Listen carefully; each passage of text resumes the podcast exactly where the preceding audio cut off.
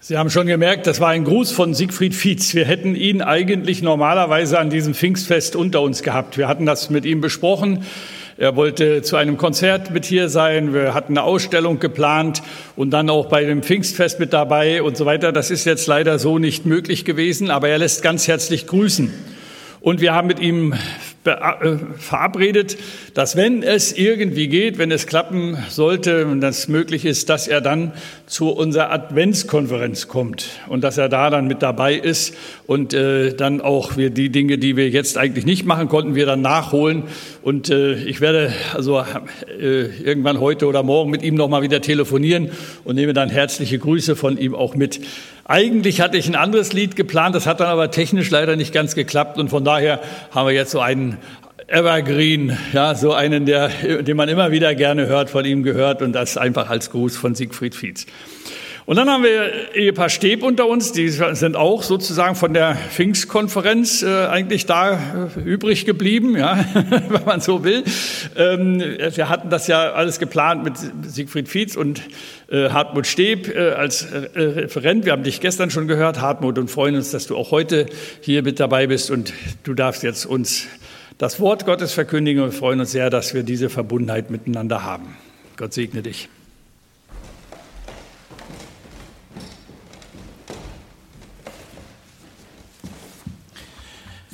Das ist doch eine wunderbare biblische Verheißung. Ein Rest wird übrig bleiben. Also wir sind so als Rest übrig geblieben. Das ist sehr schön.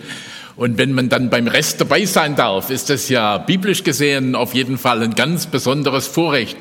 Und so empfinden wir das auch, dass wir hier sein dürfen in diesen Tagen und mit Ihnen diese Gemeinschaft haben unter diesem herrlichen Wort Gottes. Und wie Reinhard Holmer das ja gerade eben schon sagte, es ist ja wirklich ein Geschenk, dass wir diesen zweiten Feiertag haben. Mir ist es auch so wichtig, dass wir das wieder neu entdecken oder wieder neu annehmen, weil es wird so selbstverständlich. Wir sind es eben so gewohnt. Dann ist eben ein zweiten Feiertag. Am ersten Feiertag geht man in den Gottesdienst, am zweiten Feiertag macht man dann irgendeinen schönen Ausflug. Nein, dazu ist er natürlich nicht da. Also Ausflüge sind auch schön, das ist keine Frage, das ist nichts Böses. Aber es geht ja darum, dass wir diese Tage auch wirklich nützen.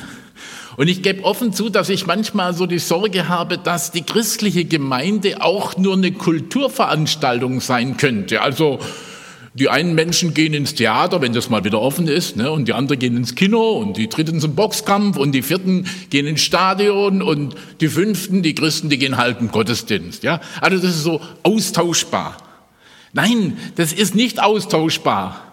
Wir sind nicht die Alternative unter vielen, sondern es geht darum, dass wir das Wort Gottes in unser Leben so hineingenommen haben und hineinnehmen und dass der Geist Gottes in uns so wirken kann, dass er uns wirklich auch im besten Sinne des Wortes beherrscht und dass er uns begleitet und dass er uns leitet.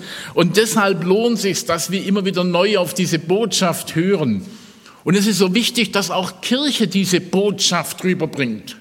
Ich gebe ganz offen zu, dass ich da manchmal auch die Sorge habe. Jetzt vor einer Woche war ja der ökumenische Kirchentag zu Ende und da haben so manche Kritiker gesagt, naja, dieser Gottesdienst, das war ja auch ganz nett, aber es war viel von Gerechtigkeit und von Verteilungsgerechtigkeit die Rede und man hat manchmal so einen Eindruck, ein schönes grün-rotes politisches Programm, aber die Botschaft von Jesus, die kommt oft zu kurz. Und deshalb denke ich, dass wir diesen Gottesdienst in besonderer Weise auch brauchen, diese Tage brauchen. Dass wir immer wieder zurückgehen zu den Quellen, auch zu der Frage, was ist eigentlich unser Auftrag?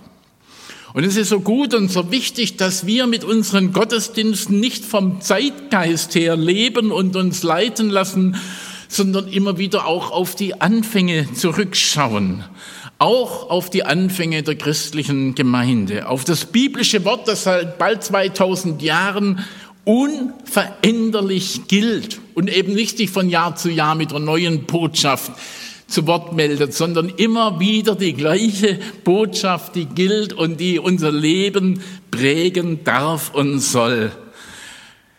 Wir haben uns ja gestern etwas mit der Wartezeit beschäftigt zwischen Himmelfahrt und Pfingsten, mit dieser Zeit, die da dazwischen lag, bevor Gottes Heiliger Geist kam und wieder aus einem an Pfingsten dann ja aus einem, darf man das so sagen, verschreckten kleinen Haufen, wir haben es gerade eben auch in der Lesung nochmal gehört, die die Tür zu hatten, vor Angst vor den Juden, dass dadurch aus den Anfängen dieser verschreckten Gemeinde plötzlich eine lebendige, missionarische, offene Gemeinde wurde. Anstelle sich aus Angst zu verstecken, haben sie öffentlich das Evangelium verkündet. Wobei, wenn man sagt, ein kleiner verschreckter Haufe, dann ist es auch nicht so ganz richtig. Es ist zwar so, dass bei der Himmelfahrt, nach dem, was wir wissen, nur die elf Jünger dabei waren, die noch übrig gebliebenen. Aber wir wissen aus dem Zeugnis des Paulus in 1. Korinther 15 hat es ja uns erläutert, dass einmal mehr als 500 Brüder beieinander waren und Jesus, der Auferstandene, zu ihnen gekommen ist. Das muss so was gewesen sein wie so eine Vorpfingstkonferenz. Und ich bin auch wieder neu in Staunen gekommen, dass das damals ja doch dann schon eine ganz große Zahl war. Also 500 ist ja schon eine ordentliche Menge. Eine schöne Konferenz und Jesus selbst der Hauptredner. Das ist natürlich schon eine ganz fantastische Sache. Und das hat die Jünger natürlich in eine ganz neue Weite und Weise auch beschäftigt und geprägt. Und wir hören ja dann bald, dass nach dieser Zeit dann die Gemeinde immer wieder weiter gewachsen ist. Am Pfingsten kamen an einem Tag 3000 Menschen hinzu. Eine Großevangelisation mit einer ganz wunderbaren Wirksamkeit. Und dann hören wir so ein paar Tage später, man weiß immer gar nicht so ganz genau, wie ist es denn eigentlich in der Apostelgeschichte. Die Apostelgeschichte ist ja kein Tagebuch.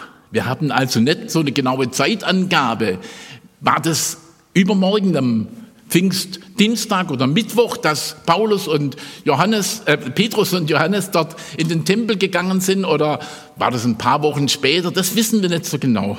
Aber dann heißt es einige Zeit später, dass es inzwischen dann tatsächlich 5000 Männer gewesen wären, die zur Gemeinde kamen. Und jetzt weiß ich nicht so ganz genau, in Elbingerode ist ja alles ein bisschen anders wie sonst auf der, in der christlichen Welt. In der christlichen Welt ist ja so, dass mehr Frauen zum Glauben kommen als Männer. Wenn also wenigstens auch 5000 Frauen zum Glauben gekommen sind, dann war die Gemeinde ja plötzlich auf 10.000 gewachsen. Ein unbändiges, großes, gewaltiges Gemeindewachstum in den ersten Wochen oder Monaten, Tagen und dann ging es ja weiter. Die Gemeinde wuchs dann außerhalb von Jerusalem. Zum einen dadurch, die 3000, die an Pfingsten zum Glauben gekommen waren, die haben ja dort nicht nur einfach eine neue Erkenntnis empfangen, sondern die haben den Heiligen Geist bekommen und die sind zurückgegangen an ihre Orte und die haben dort das Evangelium von Jesus gepredigt und die haben dort weiter dafür gesorgt, dass es bekannt wird und dass da dieser Jesus Christus, der Sohn des lebendigen Gottes, für unsere Sünde und Schuld am Kreuz von Golgatha gestorben ist. Und dass da eine neue Hoffnung ist für Menschen, die ihre Sünde und Schuld vor Gott bekennen und sich neu einrichten lassen auf diese Gemeinschaft der Harmonie mit dem lebendigen Gott.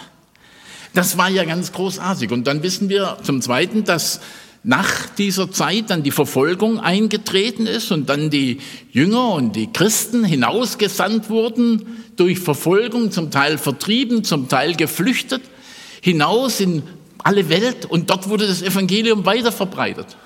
Und dann kann man ja vielleicht sagen, so als die nächste Stufe, es gab dann auch so eine ganz gezielte Missionsarbeit. Das ist uns von Paulus dann berichtet. Er wurde mit Barnabas zusammen ausgesandt von Tarsus hinaus in diese Welt. Später sind sie dann in zwei Teams losgegangen, mit Barnabas, mit Markus und Paulus, mit Silas. Und heute werfen wir jetzt nochmal so einen kleinen Blick auf die letzte uns vom biblischen her bekannte Missionsplanung. Die Spuren des Apostel Paulus, die verlieren sich ja biblischen Berichten nach in Rom. Er hatte noch die Pläne, nach Spanien zu reisen. Ob das geklappt hat oder nicht, da streiten sich die Gelehrten drüber. So ganz genau weiß man es nicht, obwohl, wenn man in Spanien ist, die Spanier sagen, ja, er sei da gewesen. Die äh, wissen das oder die meinen das zu wissen, ja, er war da. Wie auch immer. Von diesen Plänen des Apostel Paulus berichtet er im Römerbrief in Kapitel 15 und ich lese von Vers 23 an. Seit vielen Jahren, schreibt der Paulus, habe ich aber das Verlangen, zu euch zu kommen, wenn ich nach Spanien reise. Denn ich hoffe, dass ich bei euch durchreisen und euch sehen kann und von euch dorthin weitergeleitet werde, doch so, dass ich mich zuvor ein wenig an euch erquicke. Jetzt aber reise ich nach Jerusalem, um dem Heiligen zu dienen. Denn Makedonien und Achaia haben eine Gabe der Gemeinschaft beschlossen für die Armen unter den Heiligen in Jerusalem. Sie haben es beschlossen, denn sie sind auch ihre Schuldner. Denn wenn die Heiden an ihren geistlichen Gütern Anteil genommen haben, ist es recht und billig, dass sie ihnen auch mit irdischen Gütern dienen. Und wenn ich das nun ausgerichtet und ihnen diesen Ertrag versiegelt übergeben habe, dann will ich von euch aus nach Spanien ziehen. Ich weiß aber, wenn ich zu euch komme, werde ich mit dem vollen Segen Christi kommen.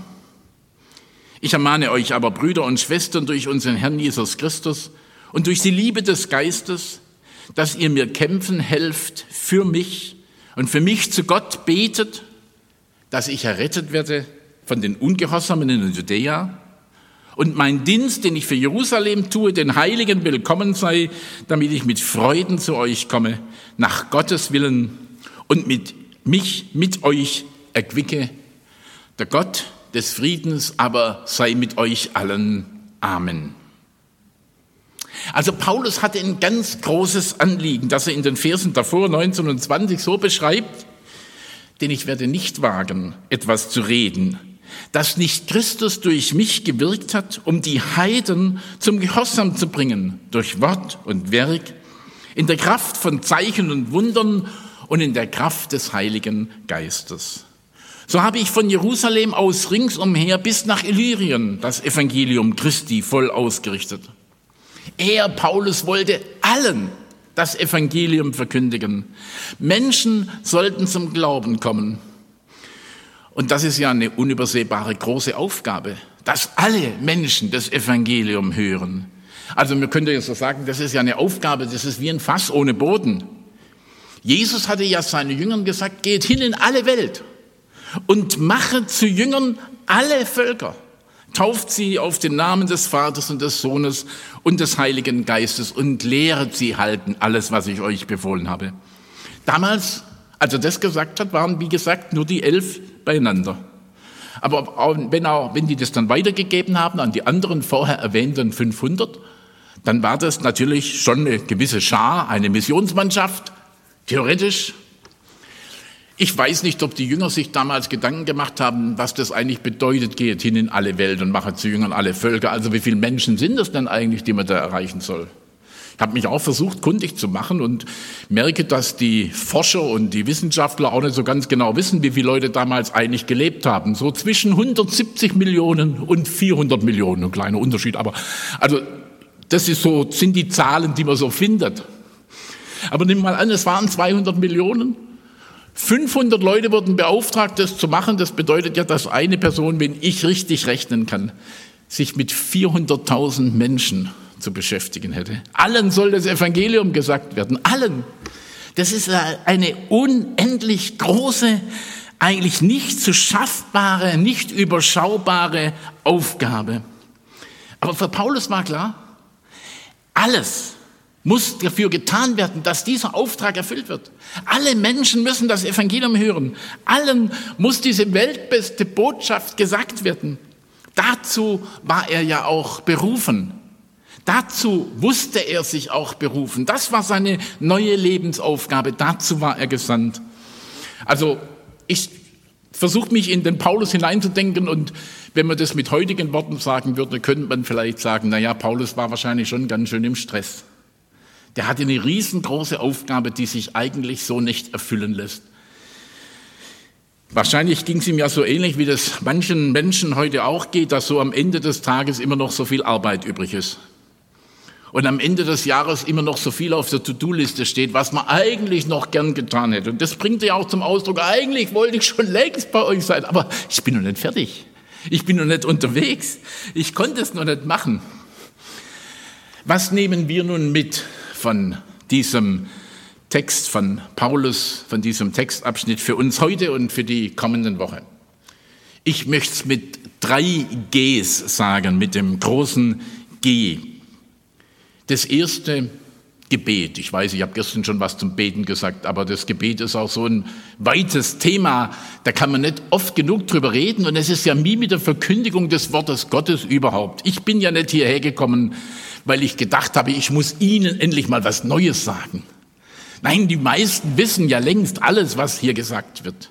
Aber ich habe mir gesagt, das ist und sagen lassen, das ist ja die Weisheit der Pädagogen, die Wiederholung. Man muss immer wieder daran erinnert werden, damit es auch wirklich einen Menschen prägt. Also Gebet, das ist die große, die Krone der Gemeinschaft.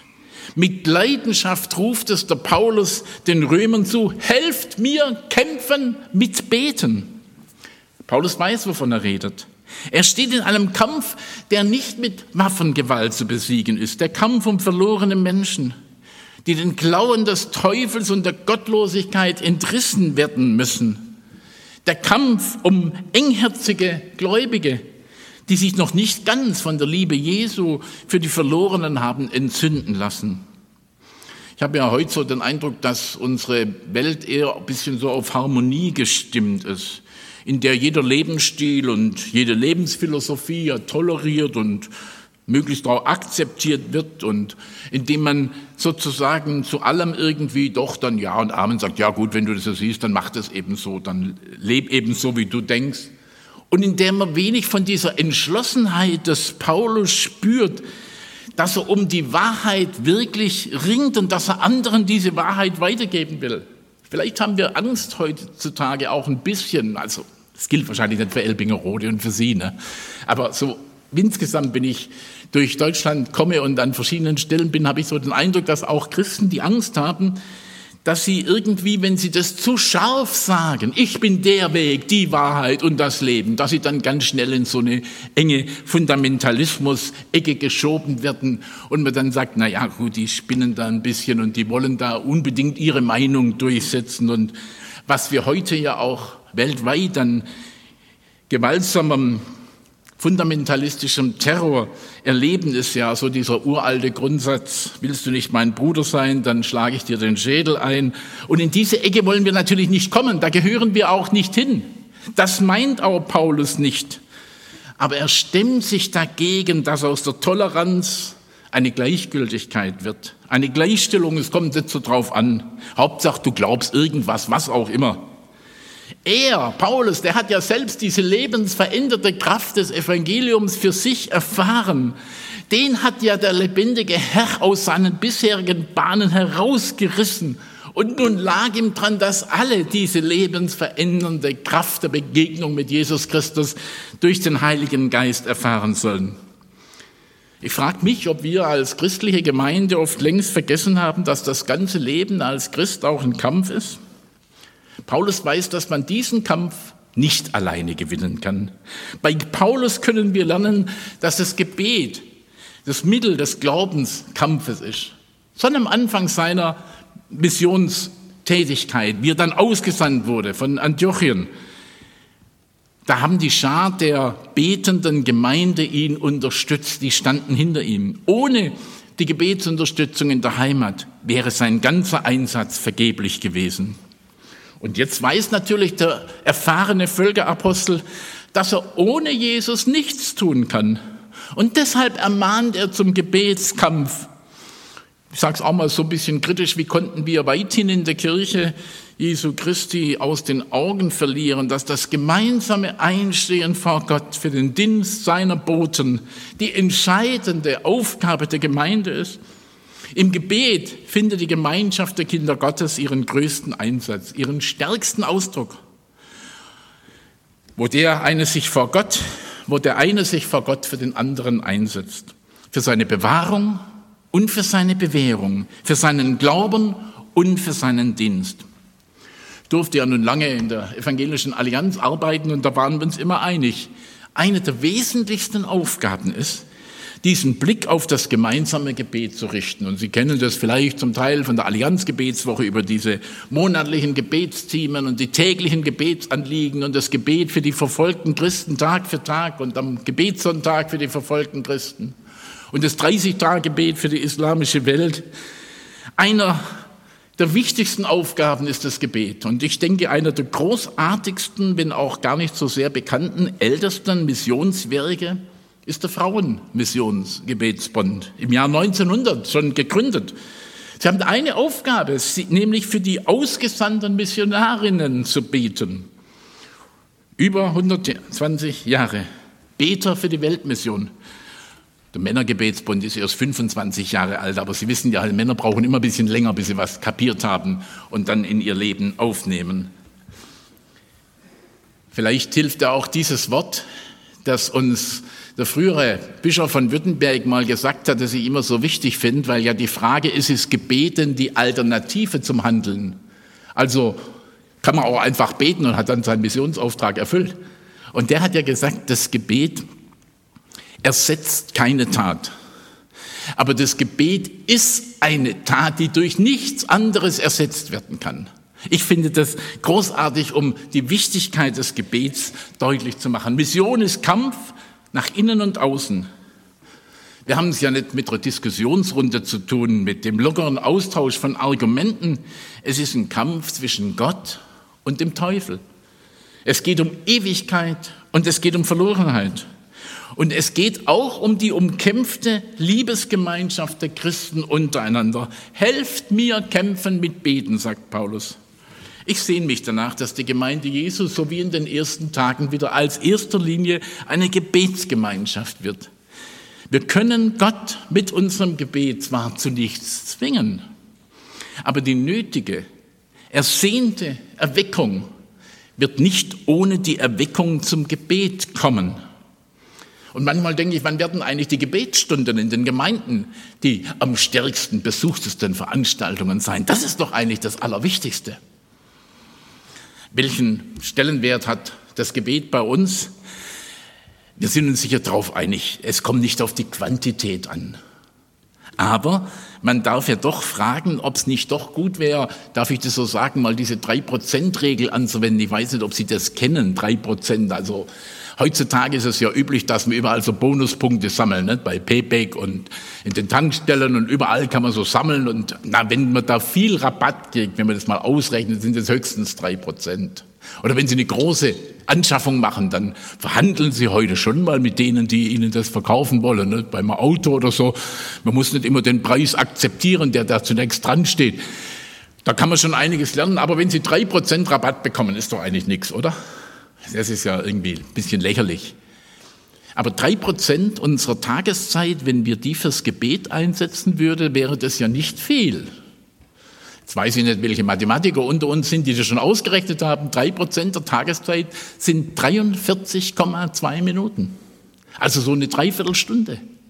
Was wäre das, wenn wir uns diese Zeit bewusst wieder nehmen würden, um in der Stille vor Gott zu stehen, um zu beten, um uns ausrichten zu lassen von ihm? Wie gesagt, die Quantität macht's nicht. Aber die Quantität zeigt ja doch etwas vom Stellenwert an, den das Gebet in unserem Tage haben könnte. Das zweite G heißt gebt. Am Verhältnis zum Geld zeigt sich, wem ich gehöre. Paulus hat die Sehnsucht, nach Rom zu kommen. Aber er hatte noch eine Aufgabe dazwischen zu erledigen. Er musste die Kollekte nach Jerusalem bringen. Banken gab es damals irgendwie noch nicht so, da konnte man nicht einfach überweisen. Und ich habe mir gedacht, okay, es gibt offenbar zeitliche Prioritäten, die haben kurzfristig mal Vorrang.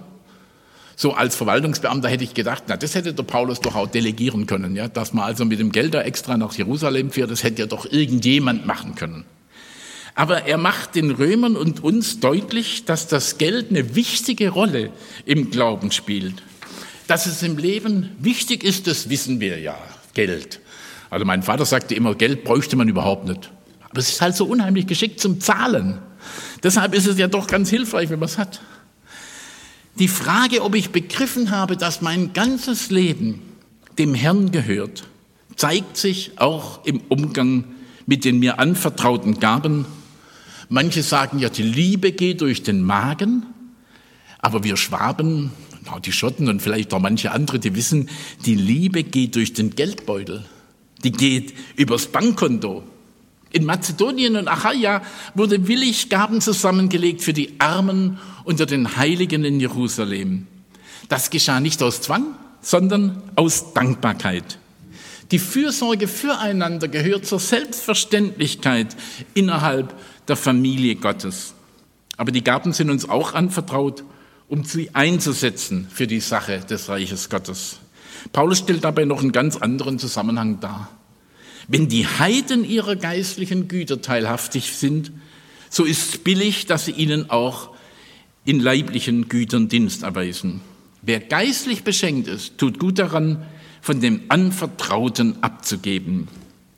Nicht so, als ob man die Verkündigung des Evangeliums mit Geld aufwiegen könnte. Aber die Abgabe des Geldes kann deutlich machen, dass man verstanden hat, alles, was ich habe, ist geschenkt. Für manche Christen ist es ja so ein beinahe Gesetz, so zehn Prozent ihres Einkommens abzugeben. Und das ist ja auch eine wirklich gute Sitte. Aber die Abgabe des Zehnten könnte natürlich auch zu einem Alibi werden, dass man sagt, okay, zehn Prozent kriegt Gott, der Rest über den bestimme ich. So ist es natürlich nicht gemeint, sondern wir sollen in allen Dingen von Gott leiten lassen, von ihm zeigen lassen, auch wie er damit umgeht. Das selbstverständliche, freiwillige Geben der Mazedonier fordert uns heraus, darüber nachzudenken, wie es mit unserem heutigen Geben steht.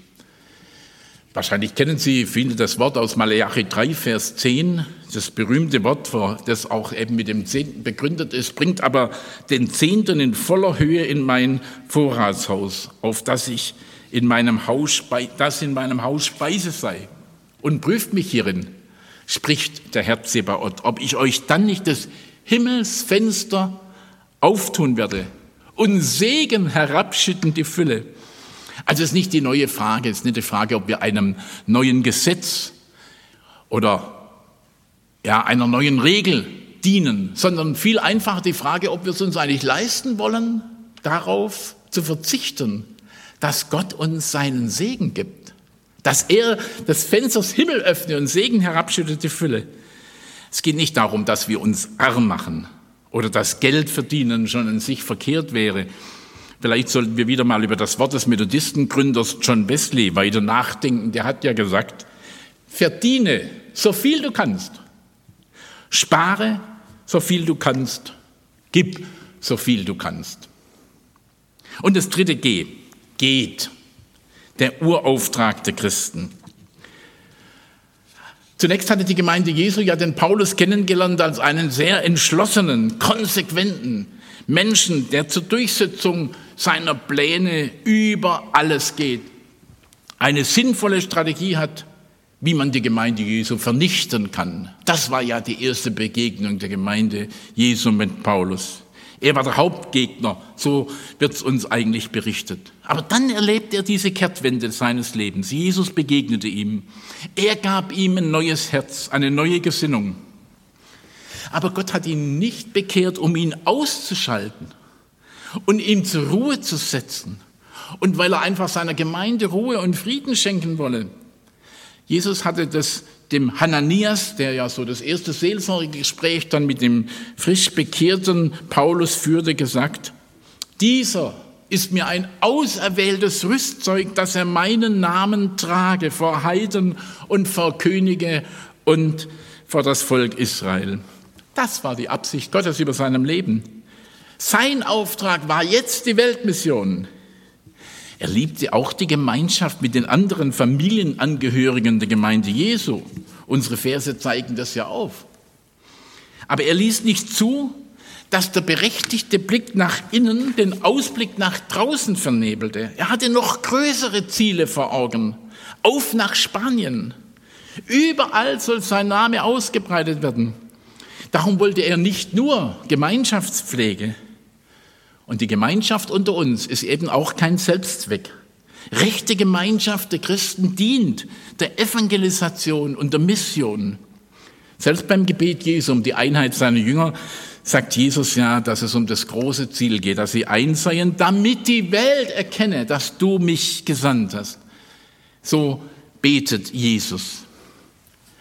Denke da zurück an so eine Austauschrunde in einem gemeindlichen Mitarbeiterkreis. Waren sehr ermutigende Berichte da über viele gute Aktionen, die es in der Gemeinde gab und viel Freude. Und dann berichtete auch einer über seinen wunderbaren Hauskreis. Und er berichtete, dass sie jetzt seit 30 Jahren eine wunderbare Gemeinschaft miteinander hätten. Ein fester Kreis. Jede Woche, glaube ich, oder alle 14 Tage sich getroffen haben. Ich habe gedacht, wie? Und keiner kam dazu? Immer der gleiche Kreis? Nie einen neuen eingeladen? Ist das wirklich Sinn der Sache? Ich komme ja aus Stuttgart und ähm, in Stuttgart gibt es ja so eine neue Gemeindeform in den Großstädten, glaube ich, insgesamt. Das ist so das Gemeindehopping. Kennen Sie das? Also man ist in einer Gemeinde, aber irgendwie nach einiger Zeit fühlt man sich nicht so richtig wohl und dann sucht man sich eben eine andere Gemeinde. Und das kann man lang fortführen, weil es gibt immer genügend. Und dann kann man von Gemeinde zu Gemeinde, bis man irgendwie vielleicht die gefunden hat, wo dann die Wohlfühltemperatur die größte ist. Paulus ist auch weitergezogen aber nicht, weil es ihm nicht wohlfühlig war. Er ist spätestens dann weitergezogen, wenn alles gut geordnet war. Gemeinde Jesu ist kein frommer Kuschelclub. Gemeinde Jesu ist nie, nie zufrieden mit dem, was sie jetzt gerade erreicht hat. Wir dürfen unruhig werden, wenn über längere Zeit niemand Neues mehr dazukommt. Paulus war unterwegs, auf dass ich ihrer viele gewinne. Für Gemeinden ist es existenznotwendig, sich in der Mission zu engagieren, vor Ort, aber auch weltweit. Das hilft der Gemeinde in der Konzentration auf das, wozu sie da ist. Es ist der Urauftrag der Christen, das Evangelium auszubreiten. Wir sind gesandt in der Welt.